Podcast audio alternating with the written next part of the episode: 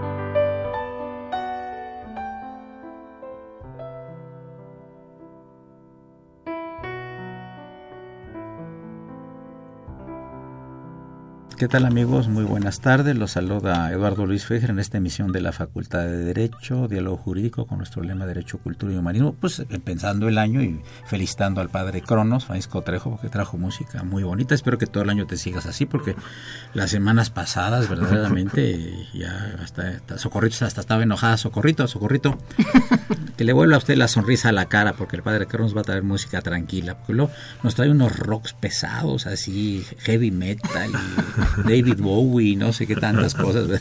Así es. Amigos, vamos a hacer un programa en familia. ¿Verdad? Eh, no tiene que ver con algún otro que haya estado en la televisión, ¿verdad? En absoluto.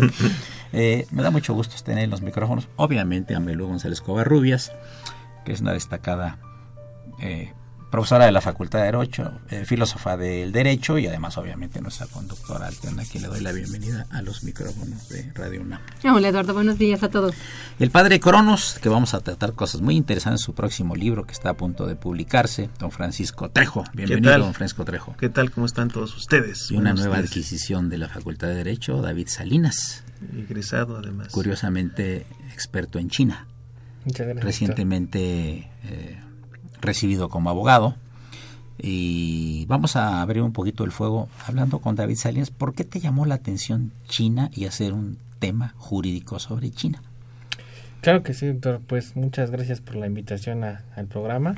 Eh, yo formalmente eh, me interesó China a raíz de un proyecto de inversión extranjera que se traía a México, conocido como Dragon Mart Cancún, que era un proyecto de inversión extranjera, este, con mucha ambición, por supuesto, que venía a nuestro país.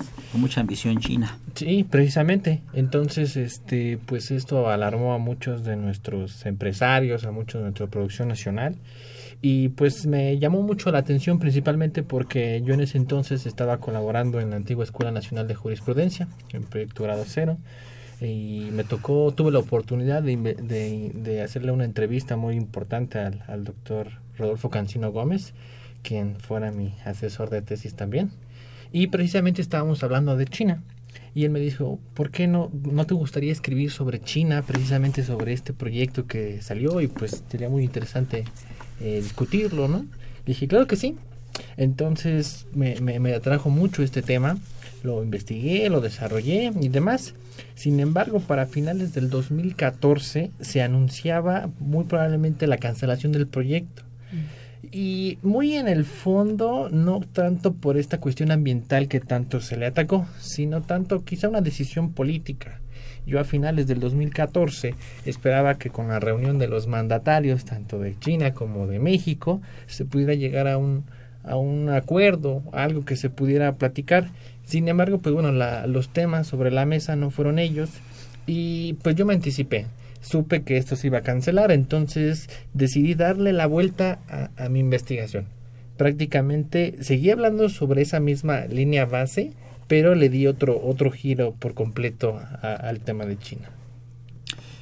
Eh, Napoleón, en el siglo XIX, que era un hombre particularmente brillante e inteligente, dijo una frase, el mundo debe tener cuidado, y lo dijo en el siglo XIX, a principios del 19.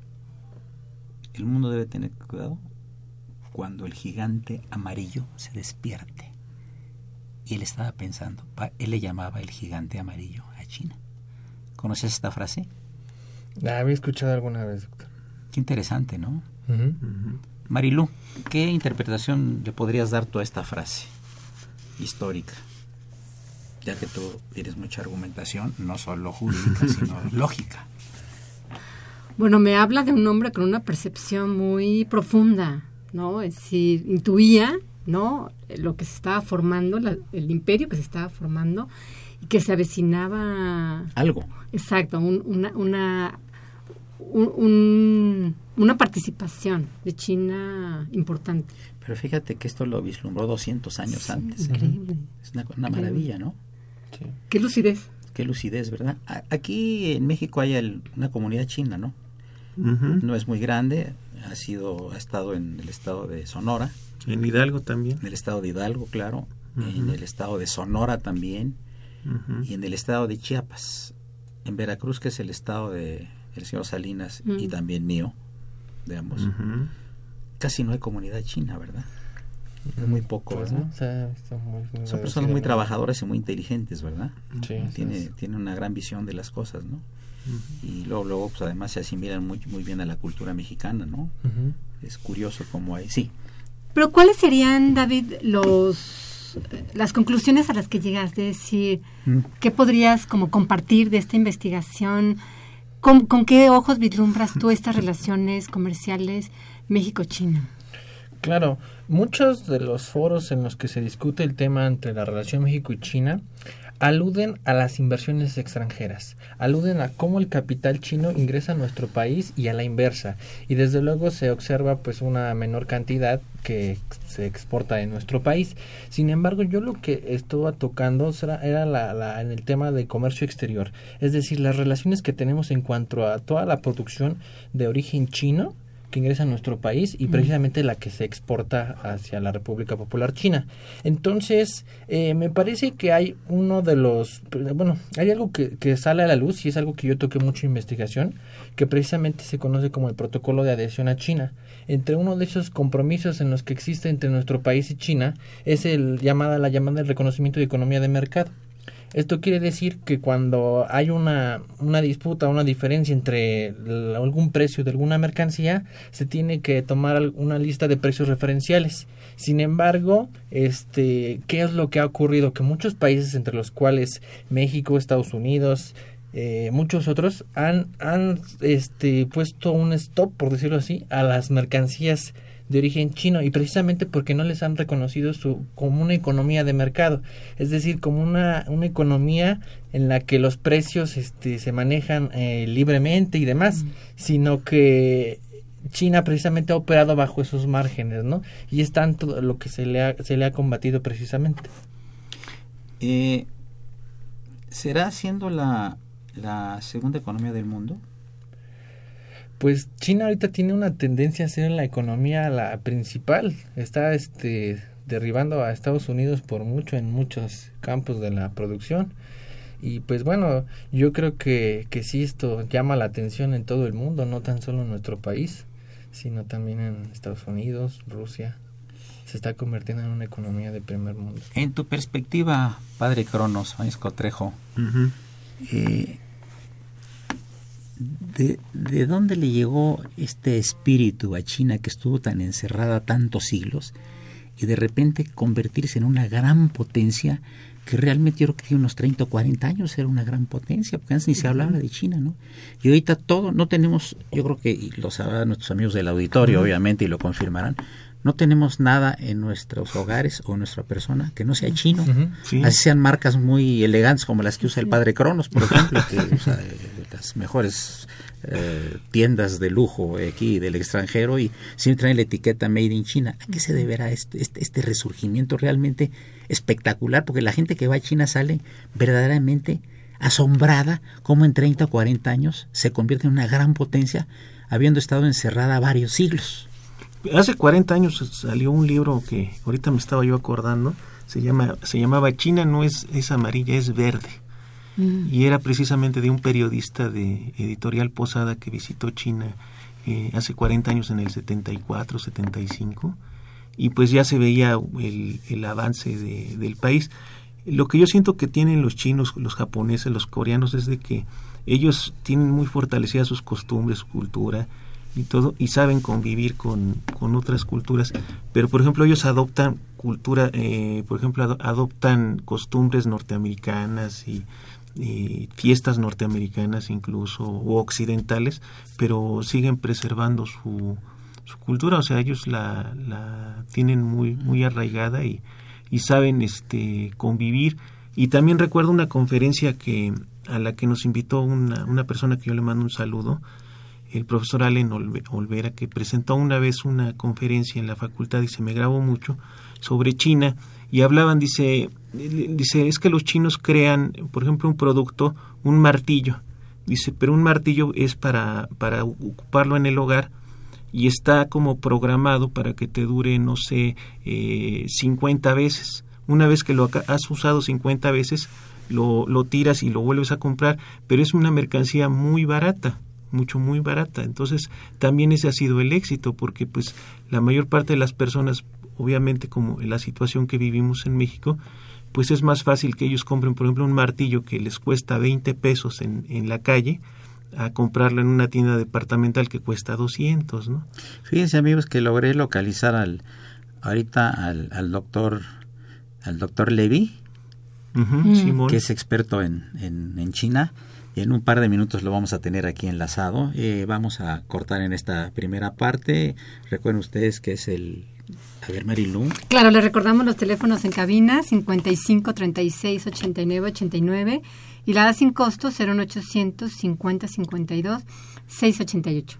Les recuerdo que estamos en cabina. Marilu González Covarrubias, el padre Carón Francisco Trejo y don David Salinas, recién egresado de la Facultad de Derecho. Eduardo Luis Fejer, continúen, es el 860, es Radio Universidad Nacional Autónoma de México. Gracias.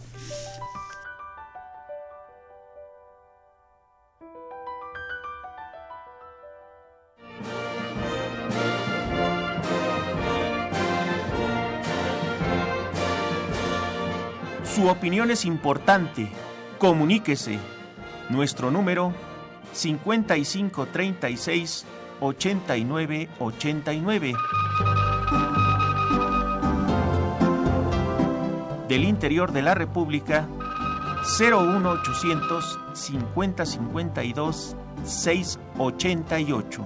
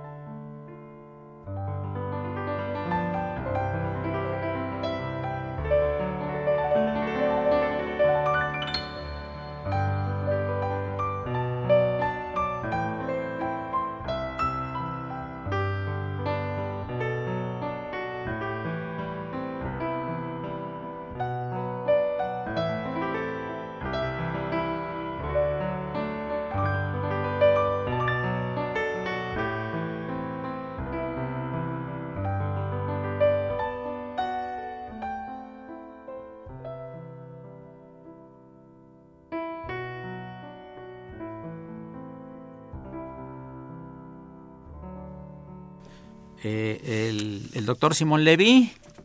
Doctor, ¿cómo le va? Buenos días.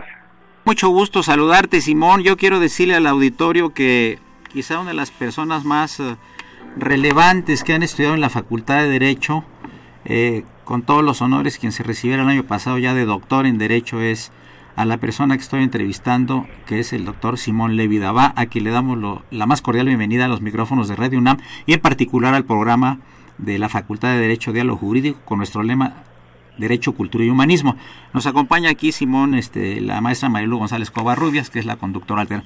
Me da mucho gusto. Estamos tratando el tema de China, Simón, y tú eres un gran experto en China. Yo quisiera preguntarte, ¿cuándo te nació este interés por conocer China, acercarte a China, traer inversionistas mexicanos a China, incrementar las relaciones culturales entre ambos países, porque es muy interesante esto para nuestro auditorio. Mm, doctor, muchas gracias a usted y a todos los que le acompañan en este en este programa. Muchas gracias por la oportunidad de compartir con el auditorio pues eh, una expresión, un gran interés que justamente nació cuando era estudiante en la Facultad de Derecho hace más ya de una década en donde en los diferentes modelos de Naciones Unidas que tuvimos oportunidad de estar participando en la Facultad de Derecho y justamente después de una etapa muy compleja en la facultad y en la propia universidad, cuando nuestra universidad eh, terminó el proceso de la famosa huelga que nos eh, llevó a muchos estudiantes a tomar diferentes decisiones, tuve la oportunidad de poder eh,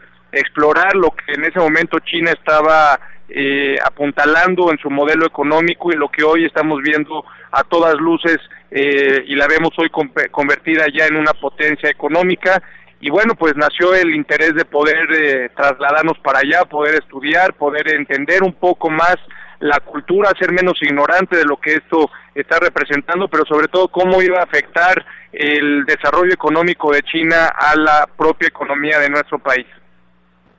Pregunta que, que me hago y que nos hacíamos en este panel donde estamos iniciando el año realmente de actividades aquí en, la, en esta gran difusora, el alma mater del cuadrante, es el siguiente. Eh, ¿Cómo es posible que una potencia tan grande, que estuvo encerrada tantos siglos completamente en cuanto a economía, en cuanto a relaciones, que tuvo muchísimas dinastías, de repente en el siglo XX accede a un sistema ortodoxo, comunista, encabezado por Mao Zedong, y después viene un cambio fundamental y se vuelve una gran, gran potencia económica. Realmente yo creo que, pues, en, no sé, 50 o 60 años, no sé, ¿cuándo calculas que empieza el despegue de China? ¿Y por qué empieza este despegue? Sí, fundamentalmente empieza en el año de 1979 con Deng Xiaoping y bueno, es una dupla de una gran ortodoxia política y un enorme pragmatismo económico. El eh, pragmatismo económico para liberalizar eh, una economía en donde de manera paulatina se orientó a uno de los elementos más importantes que hace que un país pueda crecer, que es la productividad.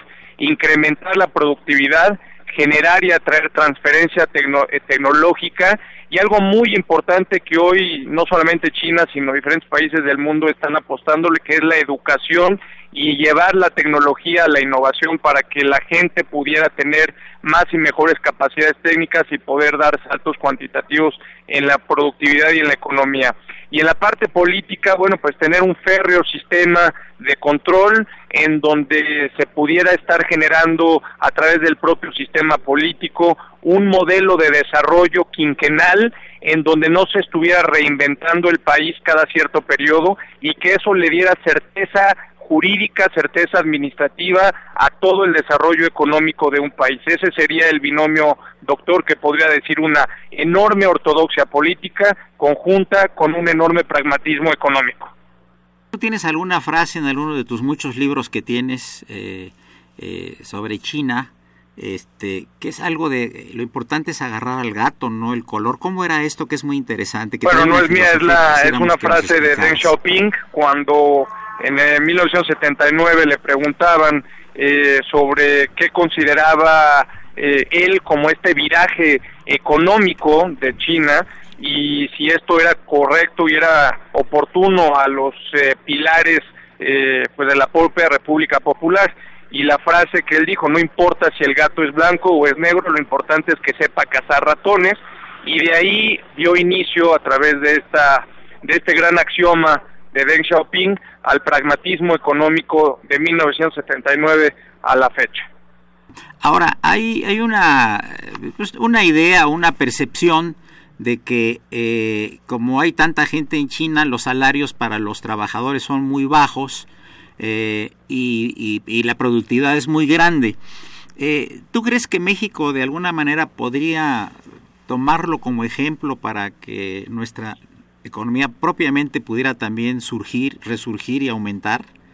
Bueno, esta realidad, doctor, que usted nos comenta, eh, efectivamente sucedió, pero es una realidad que terminó hace casi ya siete u ocho años. De hecho, hoy eh, el poder adquisitivo y los salarios de China son mucho más elevados que la canasta, digamos, de salarios de, de varios países, incluyendo ya supera eh, el salario de China, de la República Popular China, China al de nuestro país.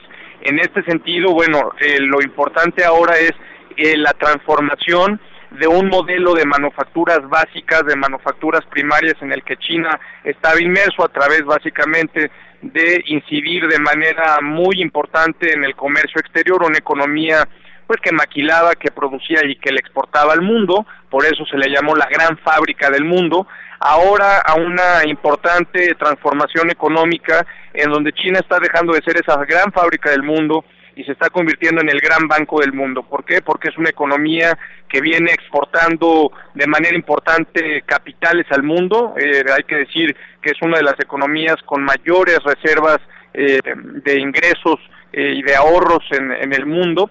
Y bueno, eh, en realidad, y para contestar a su pregunta, México tiene una realidad completamente diferente, asimétrica de lo que China ha tenido. Nosotros tenemos una vecindad muy importante con Estados Unidos y eh, México lo que requiere es impulsar de manera decidida su mercado interno. Necesitamos una nueva política industrial, necesitamos fortalecer las cadenas productivas y trabajar de manera muy importante en lo que ya hoy el gobierno de la República está haciendo, es trabajar en la educación y fortalecer el aparato educativo de nuestro país. De, pasar de un sistema eh, ortodoxo político tan fuerte como era el sistema comunista de, de Mao, Zedong con la gran revolución, etcétera, ¿cómo se pudo convencer a tantos millones de habitantes de China de un cambio pues de actitud, de mentalidad, para, para conducirse de un sistema comunista ortodoxo a un sistema que tiene todo lo opuesto. ¿Cómo fue el convencimiento? Eh, esta misma pregunta, doctor, tuve la oportunidad de formularla en algunas de mis clases cuando estuve por allá y la respuesta de un profesor eh, en una clase de democracia, justamente democracia china, eh, al preguntarle que cuál era la diferencia entre el sistema democrático occidental y el sistema democrático de China, eh, él me contestó, eh, mientras los occidentales se dedican a meter votos a las urnas, nosotros nos dedicamos a generar riqueza económica para las clases más necesitadas. Entonces, en ese sentido, lo, la respuesta va en que el gobierno de la República Popular China ha buscado satisfacer a las capas y a los estratos sociales más necesitados y crear eh, un tema muy importante, crear una clase media con poder adquisitivo que pudiera generar estos crecimientos cualitativos y cuantitativos tan importantes de la economía china. Bien, aquí la maestra María González Covarrubias te va a hacer una pregunta, por favor. Con todo gusto. Hola, Simón, buenos días. Qué gusto saludarla, buen día, gusto saludarla. Simón, yo quisiera preguntarte, quizás haciendo un poco de historia, ¿en qué momento se inician, digamos, estas relaciones económicas entre México y China? ¿Y cuáles serían, desde tu punto de vista, las fortalezas o las áreas de mayor oportunidad que tú encuentras entre el estilo de trabajo mexicano y el chino? Bueno, nuestro país y China eh, tienen prácticamente ya cerca de 43 años de una renovada relación diplomática, de una importantísima relación bilateral, en donde han habido momentos muy importantes. Yo destacaría el eh, periodo del licenciado Luis Echeverría, en donde de manera muy importante se fortalecieron las relaciones bilaterales y actualmente yo diría que son dos momentos muy importantes en donde en esa época y en esta en este periodo político hay un fortalecimiento no obstante las diferentes vicisitudes que han habido en materia, digamos, de desarrollo de infraestructura, de proyectos que al final de cuentas, pues de manera lamentable no se han podido llevar a cabo, pero hay un fortalecimiento político e eh, muy importante. En ese sentido, bueno, nuestro país eh, tiene que trabajar de manera muy fuerte, con esto voy a la respuesta, eh, en el desarrollo de una eh, balanza comercial que hoy a todas luces es absolutamente deficitaria, en una relación en donde México pueda generar más inversiones de la República Popular China en nuestro país. Es decir, vamos, eh, tenemos que buscar descomercializar la relación en lo que más podamos y poder buscar más inversiones de la República Popular China en nuestro país. Uno de los temas que más ha destacado es el eh, desarrollo, la creación de una de las propuestas que ha llevado a cabo ya el señor presidente de la República, que son las zonas económicas especiales, en donde ya eh, diferentes eh, gobiernos, provincias de China y la propia el propio gobierno central han expresado su interés fundamental en la inversión en estas zonas económicas y también el caso evidentemente de la Ciudad de México en donde diferentes eh, eh, gobiernos, diferentes empresas paraestatales están muy interesadas en el desarrollo de los proyectos que el gobierno de la Ciudad de México está llevando a cabo. Pues Simón, este, yo quiero agradecerte muy cumplidamente tu participación en esta conferencia que nos estás dando por vía telefónica y habrá una oportunidad de que nos hagas el honor y el gusto de estar aquí en, los micrófonos, en estos micrófonos de Radio UNAM, en particular el de la Facultad de Derecho, Diálogo Jurídico, con nuestro lema Derecho, Cultura y Humanismo. Un saludo muy muy, muy agradecido por el espacio. Un abrazo muy afectuoso y un feliz año y muchísimas gracias. Igualmente para ustedes, muchas gracias por el espacio y la oportunidad. Pasamos a un corte musical a cargo del Padre Cronos. Gracias.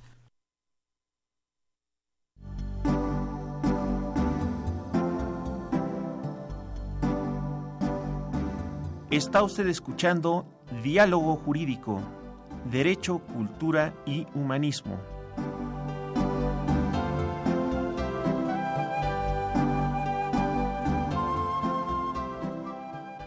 A través del 860 de AM. El alma mater del cuadrante.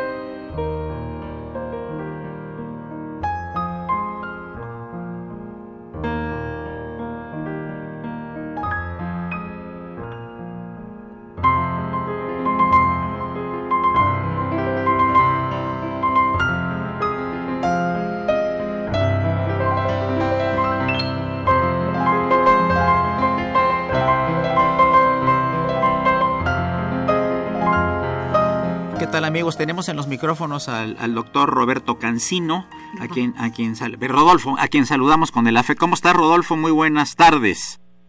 Muy buenas tardes, doctor Luis Fejer. Es un placer escucharlo. Estoy Aprendí, pero no te di tiempo ni de que te pusieras nervioso, ¿verdad? pero fíjate que casualmente estamos hablando de un tema que tú manejas y que tú le sugeriste a David Salinas, que está aquí en el equipo con nosotros, sobre el tema de China eh, yo, yo tuve en los micrófonos hace un rato a, a, Simón Levy, a quien tú conoces, que también es experto en esto, y le preguntaba lo que ahora te pregunto a ti.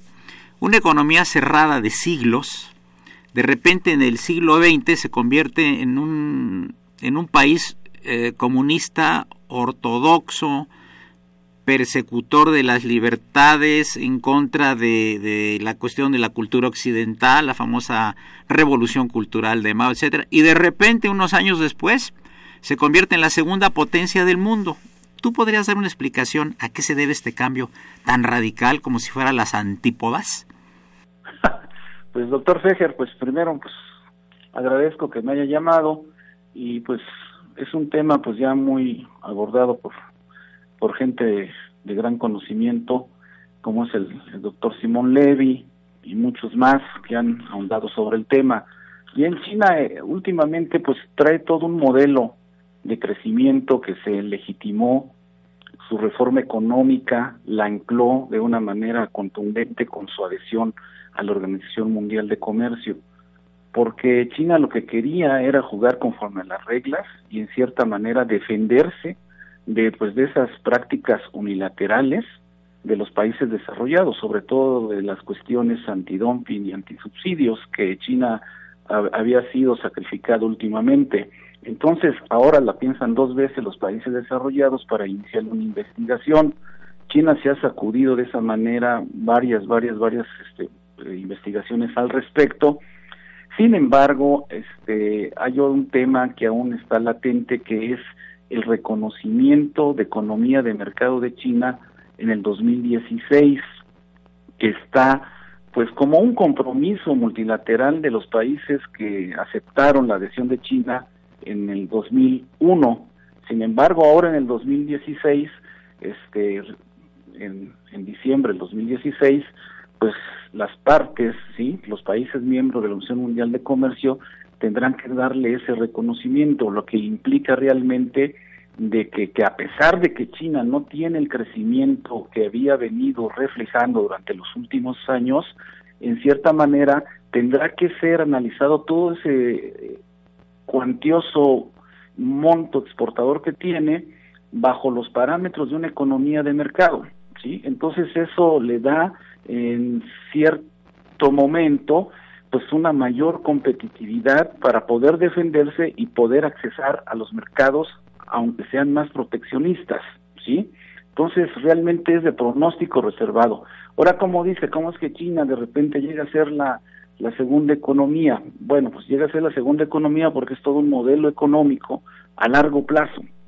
Y a pesar de que está ahorita no creciendo a los índices pronosticados, realmente pues sigue realmente mandando y dominando en los mercados, como es el tipo de cambio, lo que ha provocado que este que los mercados bursátiles cayeran en cerca de 7%, ¿sí? Y que ha contagiado a las bolsas del mundo, arrastrándonos hasta nosotros y que ha representado pues realmente pues de que ellos en cierta manera tienen toda una estrategia comercial de este podríamos decir emblemática a nivel mundial y sigue creciendo, ¿no? O sea, sigue creciendo en el sentido de que realmente tiene toda una perspectiva, tiene toda una estrategia, a pesar de que algunos este, analistas han dicho, han dicho que la economía china se está enfriando, ¿sí?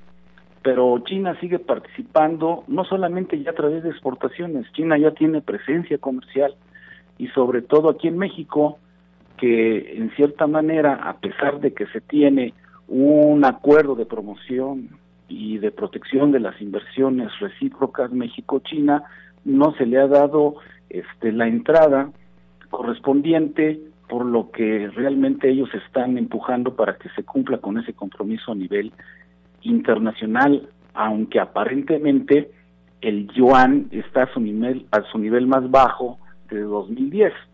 Entonces, este, pues hay muchos factores, hay muchas variables, es muy difícil realmente determinar, pero yo creo que las políticas de una u otra manera sobre la marcha China las ha enderezado, ha tratado de cumplir con sus objetivos y creo que pues es de pronóstico reservado realmente lo que va a suceder en este 2016 que pues se ve un escenario pues totalmente atribulado y un poco más competido ferozmente a nivel comercial. Eh, la maestra Marilu González Covarrubias, mi conductora alterna, profesora de la facultad y nuestro productor te quieren hacer un par de preguntas y también aquí tu, tu querido alumno que es David Salinas. Marilu, por favor. Sí, ¿qué tal maestro Rodolfo Cancino? Buenos días. Hola, hola maestra, un gustazo escucharla. Estoy a sus órdenes. Yo quería conocer un poco tu opinión eh, respecto a cuáles serían las, los retos o las áreas de trabajo para las políticas públicas mexicanas pensando en relaciones con una economía tan fuerte como es la China? Bueno, yo digo de que realmente este la estrategia comercial de México está dirigida pues prácticamente pues a la suscripción de tratados comerciales, es de mayor apertura comercial siempre, o sea, estar inserto entre el sistema multilateral, así como en un sistema de bloques comerciales regionales que son los tratados, ¿sí? Entonces, realmente este eso es lo que va se va a traducir prácticamente en la política comercial de México de aquí para el real, ¿sí? Y este y en cierta manera este tratar de pues de consolidar pues todos los tratados que tiene, de tal manera de que por ejemplo viene el que teníamos el tratado de con la Unión Europea que se va a actualizar sobre qué era de comercio e inversión, se tratan de introducir nuevas reglas. Eso es un reto súper importante. También México está inserto en este megaproyecto comercial o megatratado, bueno, por decirlo así, porque más que todo se trata de una asociación que es el Acuerdo Transpacífico, por sus siglas en inglés, que es el TPP. Con eso realmente tenemos mucha tarea por delante en materia comercial, porque aparecen nuevos temas muy importantes que realmente se tiene que trabajar muchísimo, como son la cuestión de los medicamentos, los derechos de propiedad intelectual, marcas, patentes, derechos de autor, porque en realidad todos los programas de investigación y desarrollo pues va a implicar eh, que se estén manejando y se estén reglamentando a través de estos compromisos a nivel internacional tenemos nuevos temas como el comercio electrónico, tenemos la cuestión como la cuestión del este del comercio y medio ambiente, las empresas comerciales estatales, las compras del sector público, en fin, es una agenda demasiada, demasiada este extensa, lo cual provoca pues toda una serie de retos, sí, y sobre todo de acciones y totalmente llevarlas a cabo pues a través de una coordinación ¿no? entre el sector empresarial, el sector gubernamental y, por qué no decirlo, el académico, que ha estado un poco olvidado en estos aspectos. Palabra, pues ya tenemos unos breves minutos, eh, al padre Cronos y después a, David Salinas para que eh, concretemos un poquito las respuestas. El padre Cronos, por favor. Este, maestro, una pregunta que a mí me inquieta. ¿Cuándo comenzaron formalmente las relaciones eh, comerciales entre China y México? Bueno, pues este, pues este, bueno, yo no soy historiador, pero este, en realidad, pues esto este, tiene vestigios muy hacia, hacia atrás, desde, estamos hablando de los comercios de los barcos que llegaban del, este, en Acapulco, ¿sí? Y este en realidad este pues eso se ha ido diversificando a, través a través del tiempo sí o sea México y China pues teníamos ese intercambio comercial pero últimamente aún lo tenemos aunque nuestro déficit comercial con ellos es significativo. O sea nosotros le vendemos un, un producto y este en realidad actualmente le compramos 12 entonces este la capacidad exportadora de México no ha cambiado sustancialmente a pesar de que se firmaron este un tratado sí de cooperación para tratar de aperturar sobre todo lo del tequila y las cuestiones de carne de cerdo lo cual no se ha cristalizado. Entonces este por ejemplo entonces a lo largo de los años sí de este esto se ha redimensionado, se ha transformado a una velocidad vertiginosa y este y aunque te digo de que aunque la representatividad de los productos tanto importados como exportados es una tiene una brecha significativa pues es lo que realmente tenemos que dirigirnos para que realmente tengamos mayor presencia comercial allá en China sí a través de este nuevo reconocimiento de mercado que se les va a dar. Entonces Rodolfo me escuchas verdad sí claro Sí, te escucho, eh, mira, tenemos dos minutos más este, para que termine esta parte del programa y te rogaría, por favor, si eres tan amable, te voy a hacer una pregunta. Eh, David Salinas, se la contestas muy brevemente, por favor, y habrá oportunidad de que nos reunamos más adelante para extenderlos. ¿Te parece bien? Claro que sí, doctor. David. Hola doctor, buenos días. Eh, mi pregunta va más encaminada hacia la comunidad universitaria, nosotros como estudiantes quizá y profesores, ¿cuál sería el papel que deberíamos de jugar ahora hacia este nuevo escenario económico internacional México-China? Gracias. Pues, ¿cuál es el papel? Pues es que debemos realmente este eh, conocer muy bien dentro de las aulas, yo creo que se le debe dar un énfasis sobre todo en la materia de régimen jurídico de comercio exterior, porque te digo, como les decía, eh, en este contexto actual del comercio mundial, este pues ahora se han incrementado las relaciones comerciales, no en la proporción que uno quisiera, ¿sí? Y entonces, dentro de esta dinámica comercial, yo digo que debemos ser más activos y conocer realmente el, el marco jurídico normativo de China para que nosotros podamos tener mayor conocimiento, dar mayor asesoría comercial a los empresarios y conocer la forma de cómo solucionar los controversios a nivel internacional, no únicamente sujetarnos a los esquemas que ya están, sobre todo en la Organización Mundial de Comercio, sino que ahora se advierte la presencia del arbitraje comercial internacional como un mecanismo ad hoc con mayor efectividad